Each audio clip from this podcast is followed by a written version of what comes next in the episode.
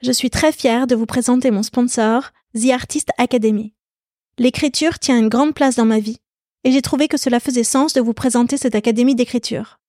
The Artist Academy est connue pour proposer des masterclass d'écrivains lus dans le monde entier, comme Eric Emmanuel Schmidt, Raphaël Giordano ou Bernard Werber. Des masterclass dans lesquelles ces grands auteurs vous partagent leurs meilleures techniques d'écriture. Cette fois-ci, The Artist Academy va plus loin, avec une nouvelle offre qui s'appelle l'Académie d'écriture. L'Académie d'écriture, c'est un coaching sur 12 mois qui vous prend par la main de la première page au point final de votre manuscrit. Vous êtes coaché par des agents littéraires et vous avez accès aux masterclass de 8 grands auteurs. Les thèmes abordés? Donnez vie à vos personnages, travailler la musique des mots, structurer votre récit. Ce programme est fait pour tous ceux qui ont un rêve d'écriture et qui veulent enfin le réaliser. Que vous soyez débutant ou expérimenté, c'est un programme qui vous aidera à installer une routine d'écriture dans votre vie, à développer votre légitimité et à ouvrir votre créativité. On parle souvent ici, dans la fin des règles, de ce moment de la midlife où l'on revient à soi pour aller à la poursuite de ses propres désirs. Si vous avez envie de rejoindre cette académie d'écriture, alors avec la fin des règles, vous aurez 10% de remise. Je vous invite à remplir le formulaire qui se trouve dans le descriptif pour avoir toutes les informations. Si vous aimez écrire et que vous avez envie de tenir votre livre entre les mains, allez-y de ma part.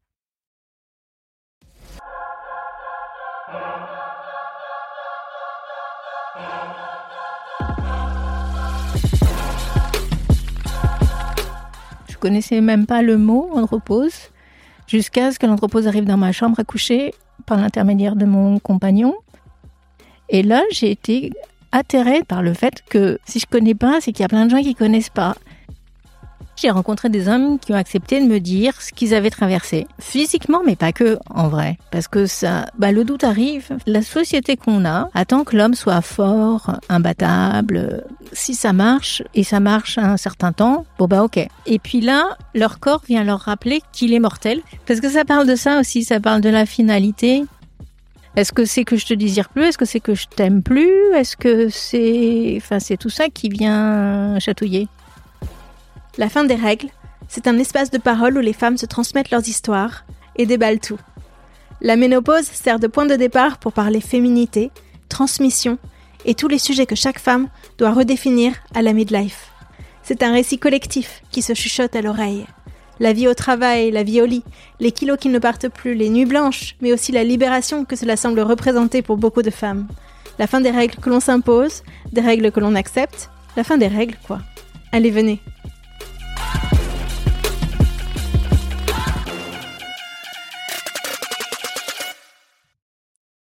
C'est parti. Bonjour Anne-Cécile. Bonjour Aude. Tu es journaliste. J'ai, oui, entre autres. tu as beaucoup de métiers, dont celui-là. Et aujourd'hui, on se voit parce que tu as écrit un livre qui s'appelle Tout ce que vous devez savoir sur l'andropause, sur l'andropause, mais que vous n'osez pas demander. Avec en sous-titre 10% des hommes de plus de 50 ans qui sont concernés, la fin d'un tabou. Oui, absolument. Et euh, donc moi j'ai lu ce livre avec intérêt. Euh, tu expliques ce que c'est que l'andropause. Tu donnes des solutions pour les hommes qui veulent pas se contenter de simplement prendre du Viagra, qui est là de en fait très très bien fonctionner pour répondre aux problématiques, en tout cas érectiles. Après, y a, on verra qu'il y a beaucoup de choses autour. Euh, bah, avant de faire le pendant avec la ménopause, déjà dis-moi, c'est un livre pour qui? Pourquoi tu l'as écrit? Alors moi, je l'ai écrit au départ parce que j'ai découvert l'andropause à l'âge de 54 ans, c'est-à-dire je n'en avais jamais entendu parler j'ai découvert à travers mon compagnon de l'époque qui avait des problèmes d'érection, enfin, qui avait des problèmes d'érection, qui avait dû avoir deux ou trois pannes et je voyais bien que ça le traumatisait. Et à chaque fois, j'ai dû lui dire c'est pas grave, ça passe parce qu'en général, c'est pas grave et ça passe. Et là, il m'a dit non, mais c'est pas ça, c'est pas pareil. C'est l'andropause. J'ai vu mon généraliste, il m'a dit que c'est l'andropause. Et moi, je lui ai demandé c'est quoi l'andropause? Il m'a sorti toute une liste de symptômes possibles. Il m'a expliqué que ça arrivait aux hommes à partir de 45-50 ans en moyenne. Et là, j'ai été mais saisie de j'étais atterrée en fait, non pas par la liste des symptômes qu'il me donnait, mais par le fait d'en avoir jamais entendu parler. Parce que si je comprenais bien ce qu'il était en train de me dire, ça arrivait à tous les hommes, avec plus ou moins de symptômes, euh, plus ou moins tôt, etc. Mais ça arrivait à tous les hommes. Et donc personne n'est prévenu. Et ça touche notamment l'érection et le désir. Donc, Je pense que c'est quelque chose de très important, notamment pour les hommes. Et je me suis dit, mais donc ça débarque dans leur vie, ils savent pas. Ils savent pas qu'ils sont pas tout seuls. Et j'étais glacée de, de, de saisissement, on va dire. Donc déjà, j'ai commencé à... J'ai eu besoin d'en savoir plus pour moi, pour... Mais on le sait que enfin, avec le temps, euh, l'érection et le désir euh, s'émoussent. Ben non, on ne sait pas. Enfin, nous, peut-être, mais il y a plein d'hommes, quand ça leur arrive, c'est pas possible.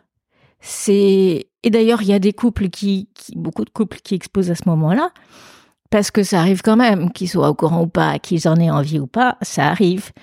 Et en général, on met ça sur le compte de l'usure du couple. Donc on recommence un nouveau couple qui est tout nouveau, donc tout excitant, et donc ça marche un peu, et on dit bah oui c'est ça, en fait je m'ennuyais, en fait ma femme ceci, en fait machin, et donc ça recommence, et puis au bout d'un moment ça s'use, et donc c'est un cercle vicieux. Non, je crois qu'on, oui, on sait que le couple s'use, mais cette histoire de désir et d'érection, elle est pas, c'est pas, c'est pas supposé être une fatalité. Mais le couple, lui, le, pardon, le couple, pas le, couple, le corps, lui, s'use, enfin, vieillit. Et donc, si on n'est pas au courant qu'il va y avoir des changements dans son corps, qui idéalement euh, suppose qu'on change d'alimentation, change d'hygiène de vie pour accompagner ça? Faut pas que ce soit la fin du film. Ce que tu décris, c'est tout ce qui arrive aux femmes. Hein. Ah, quand tu, utilises le même vocabulaire, oui, il faut faire attention à l'hygiène de vie. Au bout d'un moment, c'est vraiment important. Bah oui, mais c'est vrai. Et c'est vrai aussi pour les hommes. Et ça, je crois qu'ils sont pas au courant. Eux, ils font gaffe quand ils veulent séduire une nouvelle nana. Mais sinon, euh, bah, moins que nous, je trouve. Nous, on continue à mettre des talons et à se teindre les cheveux. Enfin, pas moi, mais, mais eux, à un moment, ils lâchent l'affaire. Sauf quand euh, bah, ils veulent recommencer une vie. Et puis après, ils relâchent l'affaire. Donc euh, non, je pense que nous, on est plus au courant. Je sais pas pourquoi, peut-être parce que parce que dans l'histoire de notre société, la femme doit rester séduisante. Et donc, on a bien conscience que rester séduisante, ça veut dire avoir un corps en bonne santé. Et que l'homme, il a des injonctions qui sont autres. Donc, il est peut-être moins au courant. Voilà, je crois. Donc, les solutions que tu évoques dans le livre, elles vont beaucoup chercher en dehors de la médecine traditionnelle.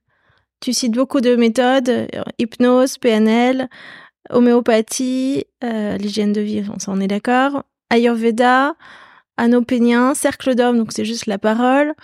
Ensuite, tu parles de d'acupuncture, de tantra, de taoïsme. Oui. Alors juste la parole, juste petite euh, ouais. juste la parole, c'est très important et c'est pas un truc facile pour les hommes. C'est vraiment très compliqué en vrai et je pense que ça fait beaucoup beaucoup de bien aux hommes de pouvoir se parler entre eux. Ça permet, je pense, de pouvoir déposer leur carapace, ce qui leur arrive quasiment jamais.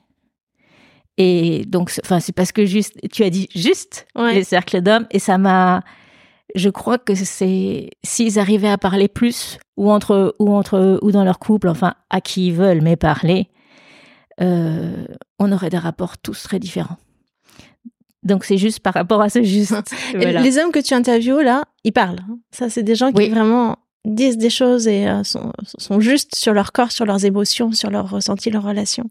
Oui, mais les, gens, les hommes que j'ai interrogés, pour une partie, je les ai trouvés grâce à justement ces, ces soignants que tu as cités qui s'appellent sexologues, euh, euh, animateurs de cercles de parole, etc. Donc c'est des hommes qui ont déjà fait un chemin en eux pour aller voir ces spécialistes et qui ont compris que s'ils étaient juste en tension à lutter contre, ils n'y arriveraient pas.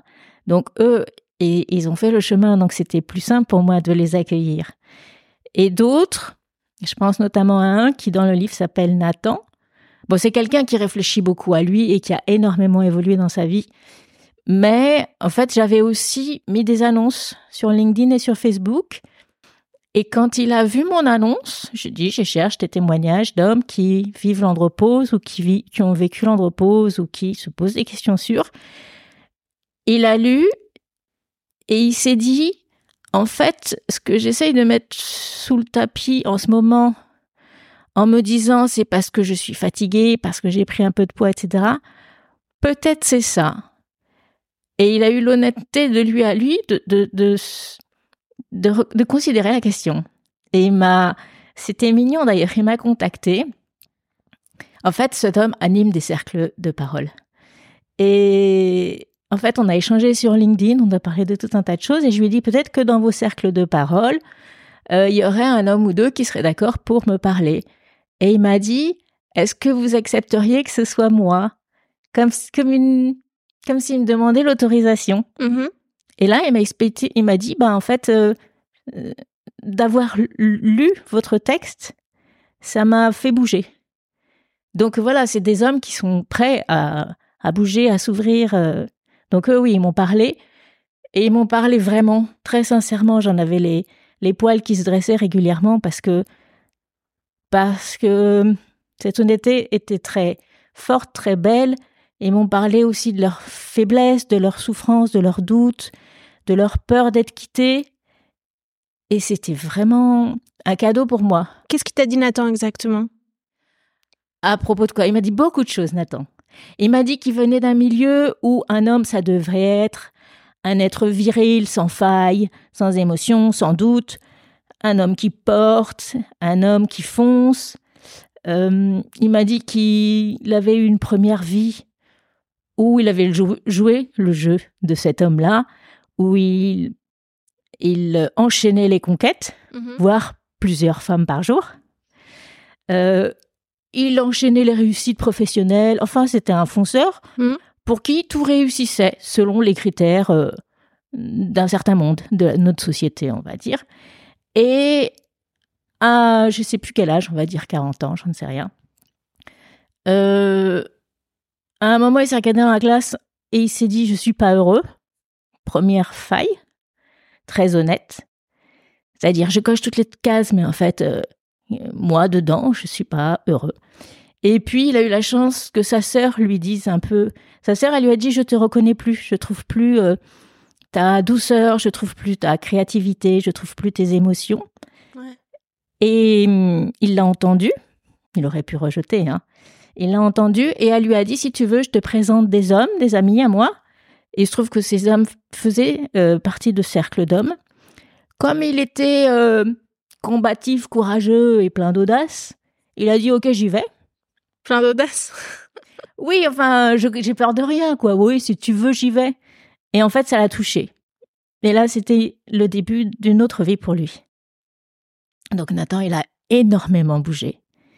Et pour moi, c'est vraiment euh, la preuve que beaucoup de choses sont possibles. Pour moi, c'est une vraie...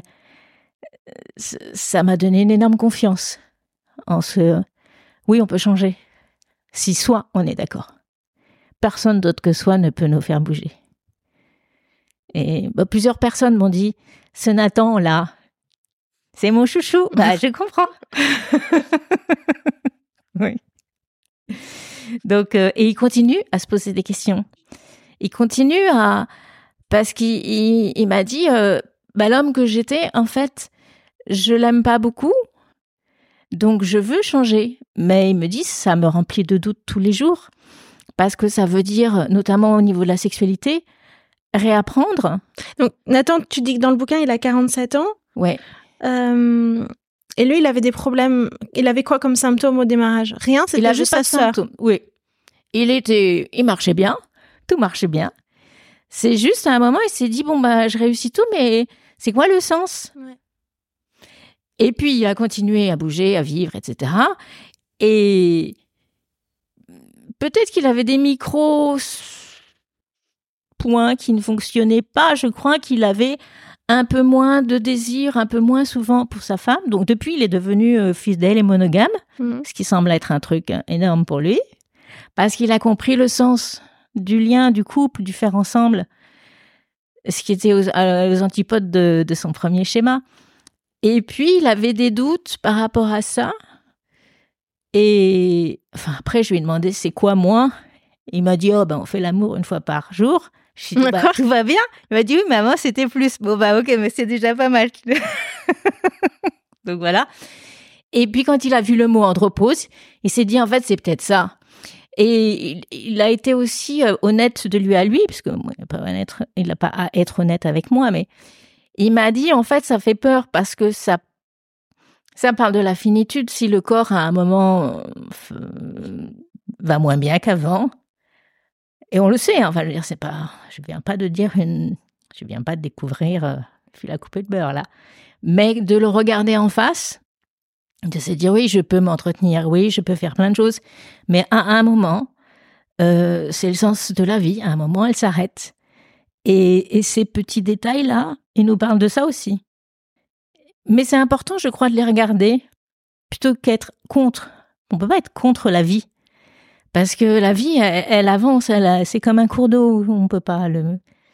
Donc, euh, de se dire oui, je, j'ai, je ne suis pas immortel et j'ai tant d'années à vivre et après c'est fini, ça permet, de mon point de vue en tout cas, d'essayer de, faire en sorte que notre vie, soit belle et cohérente par rapport à qui on est, puisque à un moment c'est fini hein, et c'est pas sur le lit de mort qu'on s'est dit ah, j'ai tout raté. Lui, il a eu la chance d'avoir cette histoire de de prise de conscience et de, de phrases de sa sœur parce que parce que ça lui est arrivé vers 40 ans.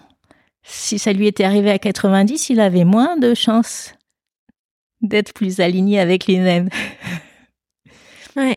Alors ce que ce que tu dis de l'andropause, alors le mot andropause, on comprend que c'est un dérivé de ménopause, on entend la même chose, c'est simplement pour les hommes. Euh, le mot andropause, il veut dire euh, euh, fin, fin de l'homme ou pause de l'homme, puisque andros c'est l'homme et pause, posis. Alors que méno c'est que les règles, c'est pas la femme. Oui, tout à fait. Donc c'est glaçant. En fait, c'est un mot terrible. Et quand j'ai découvert ça, ce que ça voulait dire, je suis allée chercher parce que je me suis dit mais quel est le tordu qui a inventé un mot pareil? Et donc j'ai pas mal cherché et je suis tombée sur une thèse, je crois que c'est une thèse d'un universitaire qui a écrit sur, pas sur l'andropause, il a écrit sur tout un tas de choses et dans sa thèse, il y a ça. Et il explique que le terme andropause est né pendant la Deuxième Guerre mondiale, qu'il est né en Italie. Italie qui était du côté des Allemands. Qui était fasciste à l'époque. Ouais. Et a priori, euh, l'idée derrière tout ça, c'était à l'époque, on avait besoin d'hommes forts, puissants, virils, pour aller se battre et pour représenter euh, une Allemagne et une Italie fortes, viriles et puissantes. Et donc, ce qu'il explique, c'est que d'en faire une maladie, de faire de ces symptômes une maladie, faisait qu'on allait voir son médecin. Si on était, si on n'était plus un homme, bien sûr, on va voir son médecin pour rester un homme. Ça me semble cohérent. Et là, les médecins pouvaient donner des, de la testostérone, ce qui servait la guerre, en gros. Et tout ça avec les labos derrière. Et pourquoi est-ce qu'on donne pas de testostérone aujourd'hui aux hommes? Je crois que c'est un peu dangereux, de ce que j'ai compris. Bon, après, les, découvertes, enfin, il y a des moments où on dit il faut. Euh, quand j'étais petite, tout le monde se faisait opérer l'appendicite et des végétations parce qu'il fallait. Puis après, on dit ah ben non, fallait pas du tout. Donc, euh, à ce moment-là, c'était bien. En ce moment, c'est moins bien, je crois.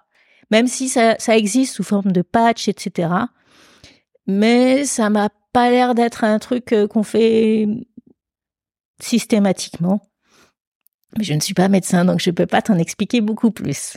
Mais en fait, toi, les solutions que tu es allé chercher, c'est des solutions euh, autour des émotions, finalement, d'aller à la rencontre de soi-même, d'accepter sa part de féminité, d'accepter que le sexe, c'est plus forcément toujours la même chose, qu'on est plus dans, dans le lien, dans les caresses, dans le temps long.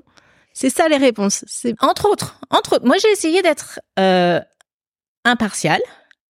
J'ai commencé par aller voir le médecin en blouse blanche parce que parce que je vis en France où c'est comme ça que ça marche déjà et parce que c'est c'est important aussi d'aller vérifier que euh, sous ces symptômes il n'y a pas quelque chose de plus grave. Donc, de passer chez l'andrologue, de faire des analyses, ça permet d'éliminer toutes les causes graves. Et il mesure le taux de testostérone, c'est ça qu'il fait? Il mesure le taux de testostérone et je crois qu'il regarde aussi comment vont les canaux, si le sang circule bien, etc. Parce que sous une érection, érection défaillante, il peut y avoir des canaux bouchés pour, par exemple, une très mauvaise alimentation.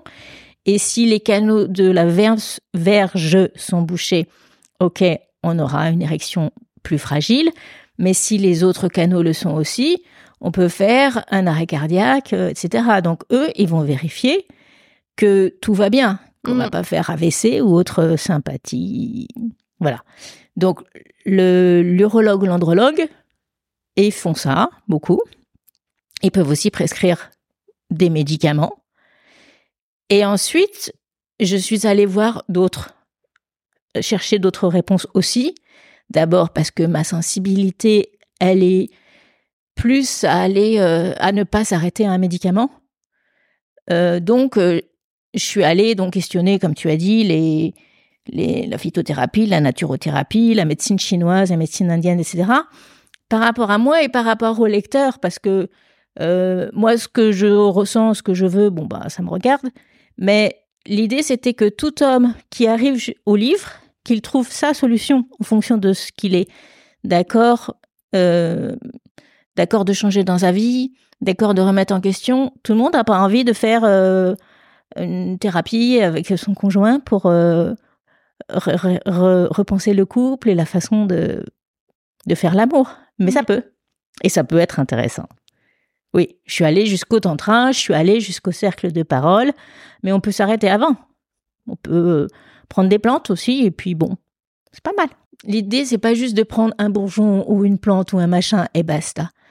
Peut-être qu'on peut aussi euh, comprendre que, je sais pas, si on se pose un peu plus dans sa vie et qu'on arrête d'être stressé, même sans bourgeon, peut-être ça va aller mieux. Et ça, c'est pas, euh, enfin, d'aller chercher tout de suite le cachet qui va bien. Mais là, là, tu, enfin, dans les symptômes que tu cites, on sent que c'est la dysfonction érectile qui est au cœur de tout ça, mais il y a aussi d'autres choses. Il paraît qu'il y a des bouffées de chaleur aussi pour les oui, hommes. tout à fait. Dans la liste que j'ai, alors, tiens à préciser que c'est pas tous les symptômes qu'on va connaître et qui vont pas rester tous. On peut avoir zéro symptôme, on peut en avoir quelques-uns, ils peuvent faire, faire que passer ou rester, ok?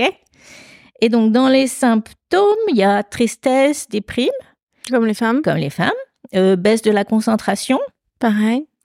Trouble de la mémoire. Ouais. Bouffée de chaleur. Pareil. Euh, sommeil. Euh, problème de sommeil. Mm-hmm. Euh, perte des cheveux et des poils. Alors c'est pas plouf, ils sont tombés dans la nuit, mais ils vont petit à petit être moins moins fournis, moins forts, etc. prise de poids. Alors chez les hommes, ça sera plus autour de l'estomac. Euh, ils peuvent aussi prendre. Euh, Chez les femmes aussi, hein? Oui. Les hommes, ils peuvent prendre des seins aussi. Euh, voilà. Mais tous les hommes qui ont des seins n'ont pas, ne sont pas androposés. Euh, fatigue, baisse de l'endurance, peau qui s'affine et qui s'assèche. Est-ce qu'il y a un taux de, de, testostérone dans le corps à partir duquel on peut fixer un, un diagnostic? Non, je crois pas que ce soit comme ça. En fait, la testostérone, elle commence à baisser à partir de 35 ans, doucement, très doucement. Et en fonction aussi de son état de forme, de comment on mange, comment on vit, comment on réfléchit, comment on respire, comment on est heureux ou pas, ça va avoir plus ou moins d'impact. Mais c'est pas à partir de temps, pouf. Non, je crois que c'est pas aussi mécanique. Euh, et donc oui, je finis avec les symptômes baisse du désir et érection plus fragile. Ouais. Voilà, donc il y en a pas mal qui sont comme comme pour la ménopause en effet. Et en effet, on pourrait s'en parler les uns les autres et s'aider et se donner nos astuces plutôt que de tout cacher sous le tapis. Et on y gagnerait peut-être, on deviendrait complice et pas méfiant. Moi, ce que j'ai trouvé très joli dans, dans ton livre, c'est justement tous ces témoignages. Alors, euh, où ils prennent la parole les uns après les autres. on comprend que tu, tu as modifié les prénoms parce que parfois les prénoms sont bizarres. Euh, et ouais, c'est ça. Ils prennent la parole, ils parlent d'eux, et c'est vraiment très centré sur leurs émotions, sur leur relation à leur corps, aux autres, sur euh, qu'est-ce que c'est être un homme pour eux, et comment ça évolue avec le temps, qu'est-ce qu'ils acceptent euh, mm, oui. dans leur vie alors peut-être parce que je parce que c'est de ma place de femme de, de la femme que je suis que j'ai écrit ce livre et que pour moi c'est important. C'est pas on n'est pas juste des corps mécaniques. Enfin, c'est pas très intéressant ça. Sinon, on partagerait notre vie avec une machine qui marche, qui, va chez le mécano quand elle marche pas. Or, c'est pas ça la vie. Enfin, c'est pas la mienne en tout cas. Et oui, et je pense que bah, ce qui m'a intéressé et que j'ai trouvé en fait positif, c'est que comme leur corps, ben, il marche plus comme avant, c'est un moment où on peut se parler parce qu'il y a une, fragilité. Et, donc on peut rentrer, on peut passer derrière l'armure, derrière le, masque fort que mettent beaucoup d'hommes. Et c'est là que je suis allée les chercher. C'est là que j'ai. Parce que je ne crois pas que les hommes soient si durs, si dépourvus d'émotions, etc., qui veulent bien nous le faire croire. Et je suis pas sûre non plus qu'ils n'en soient pas victimes de cette, euh, de, ce devoir. Je crois que c'est une société qui, dans laquelle on est, qu'on remet pas très souvent en question et que donc on avance tous comme ça. Les hommes, ça doit être fort et les femmes, ça doit être euh, joli et faible. Bon, pas d'accord avec ça, mais on m'a pas demandé personnellement mon avis pour réécrire l'histoire. Donc voilà. Et, et, là, comme ils sont, bah, c'est le talon d'Achille. Et parce qu'ils ont cette faille-là, il y a une rencontre possible. Et c'est ça que je suis allée chercher moi. Et, et là, je me suis dit, en fait, dans le couple de chacun, il y a peut-être moyen à cet endroit-là, à ce moment-là de la vie du couple, de, de se redécouvrir pour, pour reconstruire quelque chose d'autre, différent, qui, de mon point de vue, peut être plus fort, plus, oui, plus fort, plus joyeux, plus, plus heureux. Donc, euh, je, dirais que pour moi, ça peut être une bonne nouvelle, l'andropause. Parce que c'est une porte d'entrée vers, vers la suite. C'est pas, c'est pas la fin, justement. Enfin, c'est la fin de quelque chose, mais c'est le début d'autre chose c'est pas bon, ben on est bientôt mort. Non, on est à la moitié de la vie, donc il reste encore tout le reste. Et, redessinons-le ensemble.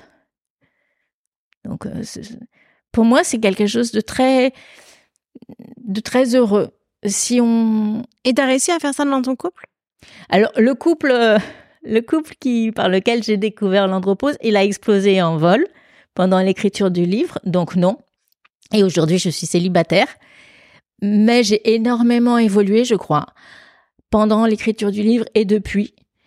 Et je pense que le prochain couple que je construirai, enfin j'espère en tout cas, qu'il qui sera plus proche de ça. En tout cas, moi, je crois que je vais...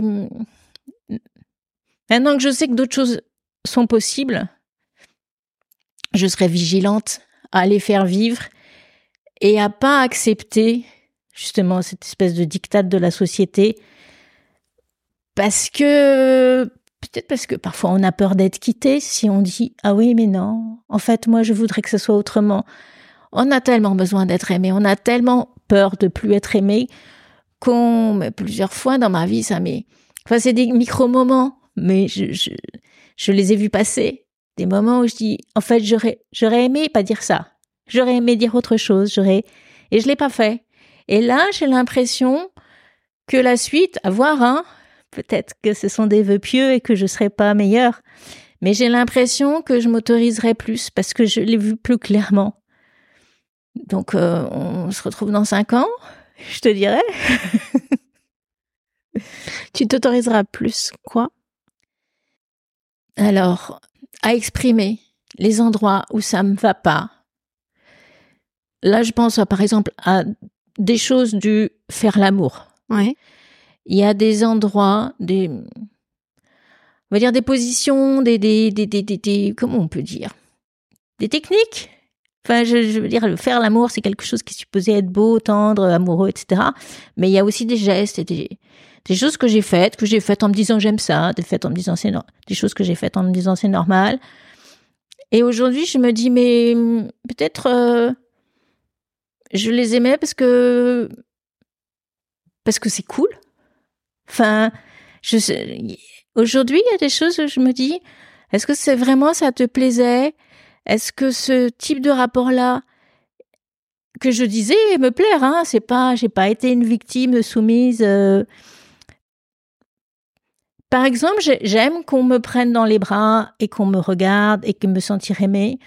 Et peut-être que j'avais un espèce de de ben pour ça, il faut c'est bizarre de, de, de, décomposer euh, mes gestes et mon, mon agir comme ça, parce que ça met des gros zooms sur des moments qui sont vraiment infimes et qui met une espèce de drama alors qu'il n'y avait pas. Mais, mais bon, puisqu'on en, on en parle, alors je, je fais ça. Des.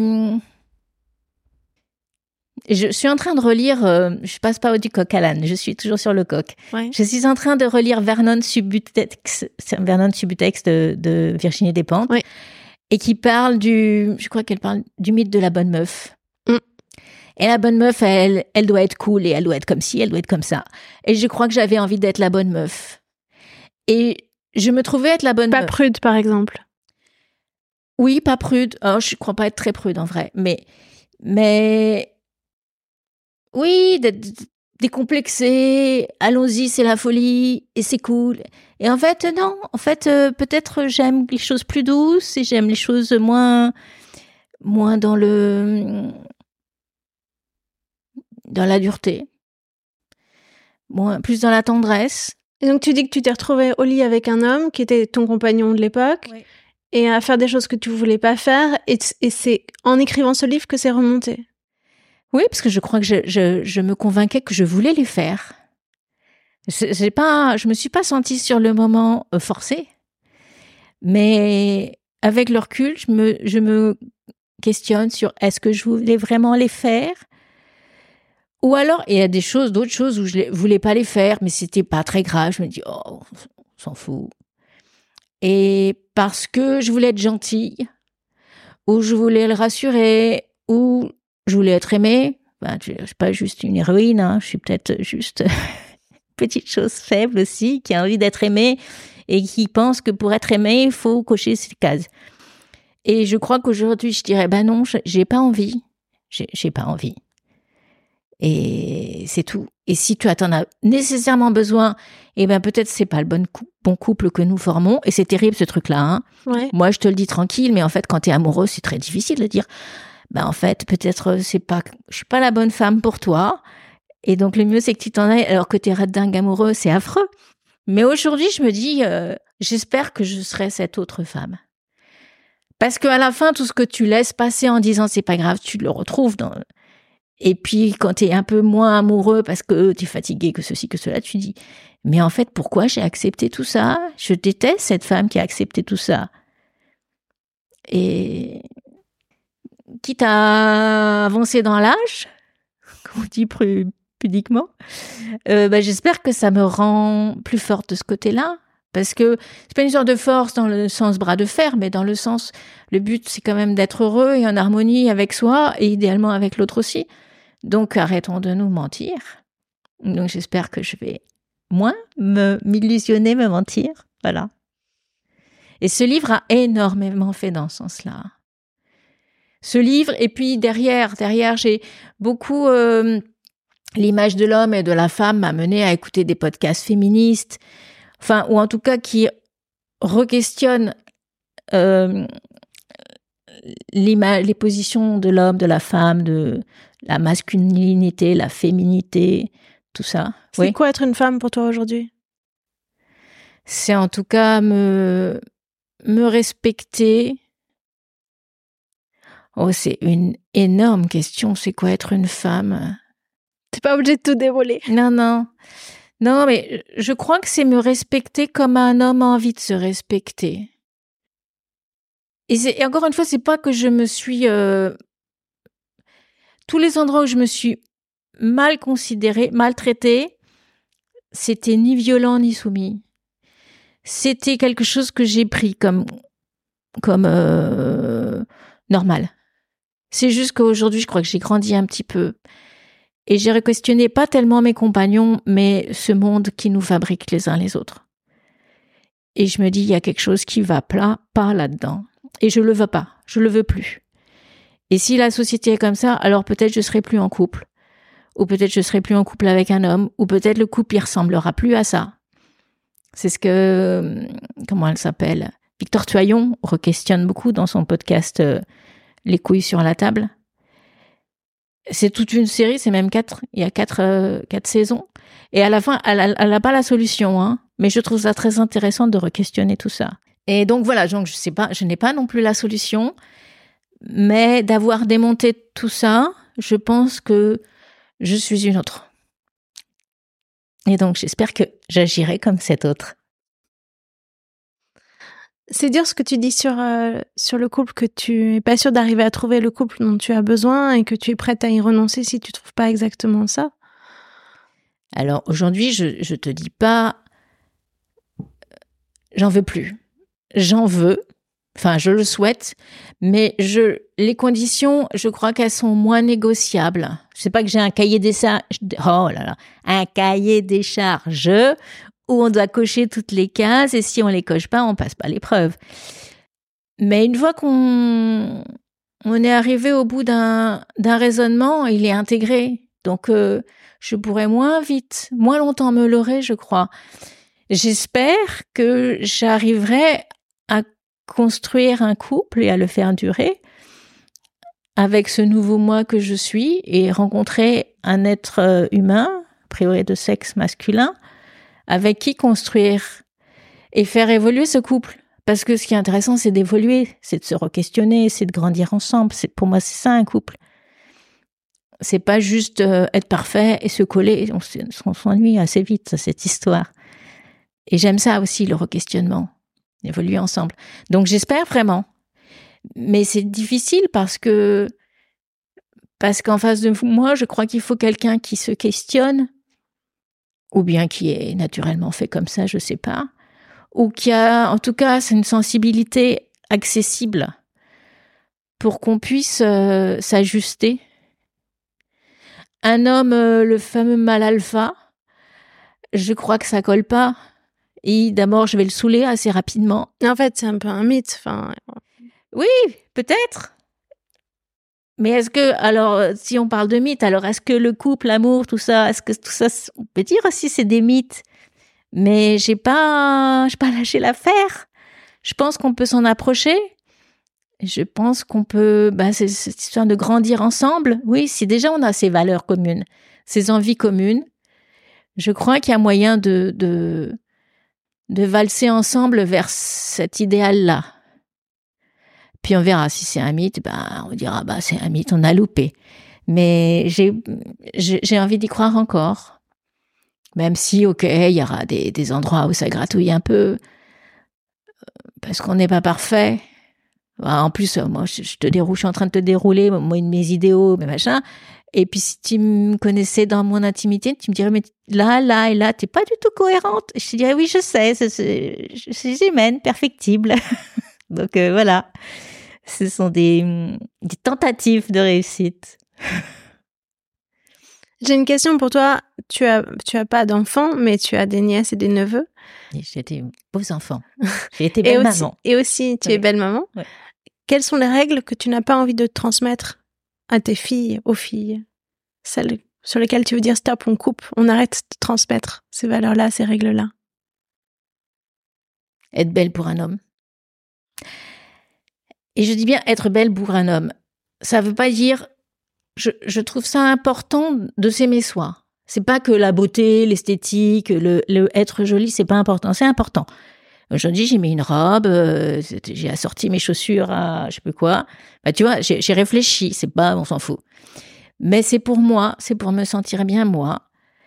Et c'est pas pour séduire, pour me mettre, me mettre dans la position de la proie, de fais, fais les choses pour toi, par rapport à quelqu'un peut-être, mais pour toi. Ça fait partie des choses qui ont changé, ça. Pendant longtemps, j'ai porté des talons. Je non, je me suis pas maquillée longtemps, mais je me suis maquillée. Par exemple, cette histoire de talons, mais ça fait mal au dos. Si tu regardes les filles en soirée, elles sont toutes en train d'enlever leurs escarpins et à plier le pied dans l'autre sens, tellement elles ont mal. Toutes, toutes, je les regarde. Et on le fait. Et on s'est dit oui, parce que je suis jolie et élégante. Mais c'est quelqu'un qui a décidé qu'un jour, c'était joli et élégant. On pourrait dire pareil, les hommes, ce serait beaucoup plus joli en escarpin. On l'a pas dit.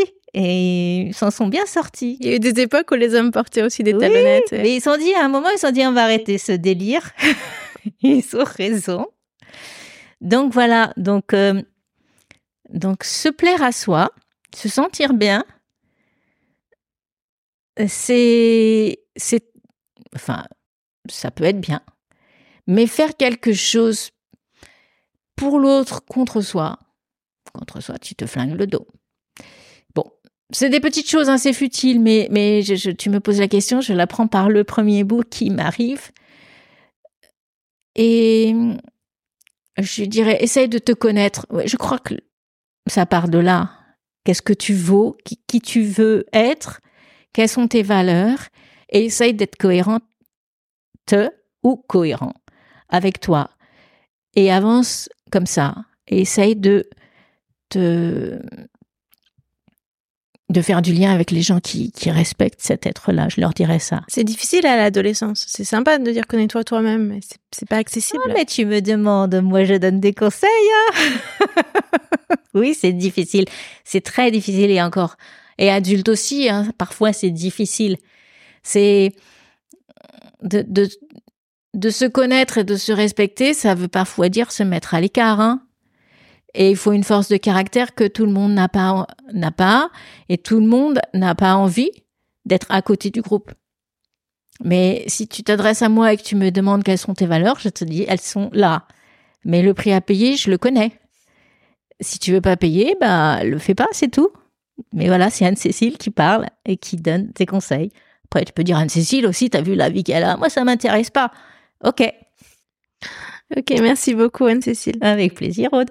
Merci pour cet échange sur ton livre, sur euh, les hommes. Et euh, on se rend compte en t'écoutant qu'ils traversent plus ou moins la même chose que ce que les femmes traversent à la ménopause. Oui. Euh, sauf que pour les femmes, c'est assez brutal, c'est sur quelques années. Autour de la cinquantaine, c'est attendu. Il y a un phénomène physique qui est la fin des règles qui, qui marque ce moment-là. Alors que chez les hommes, c'est pas tous. Hein. Finalement, c'est une infime minorité qui vont sentir euh, les effets à la cinquantaine, c'est plus diffus, c'est plus long, ça peut arriver beaucoup plus tard et du coup passer totalement inaperçu. Mais ça peut être aussi un beau moment de remise en question de, de sa masculinité, de son rapport aux autres et de son rapport euh, à sa femme à ce moment-là, à travers justement les symptômes qui peuvent apparaître. Oui, j'ai juste euh, infime minorité, moi je suis pas d'accord avec ça. Enfin, c'est écrit 10% des hommes depuis 50 ans sur la couverture du livre. C'est l'éditeur qui a choisi ce, chiffre. Il l'a pas inventé, hein, il existe. Mais je suis pas convaincue. Je pense que c'est beaucoup plus. Mais déjà, on est passé de on n'en parle pas, ça n'existe pas, on en parle un peu, donc ok, va pour 10%. Mais peut-être que dans 20 ans, on dira ah ouais, mais en fait, c'est beaucoup plus. Moi, j'attends. ouais, mais je pense que c'est moins infime que ça. Ok. Merci beaucoup. À bientôt. Merci Aude.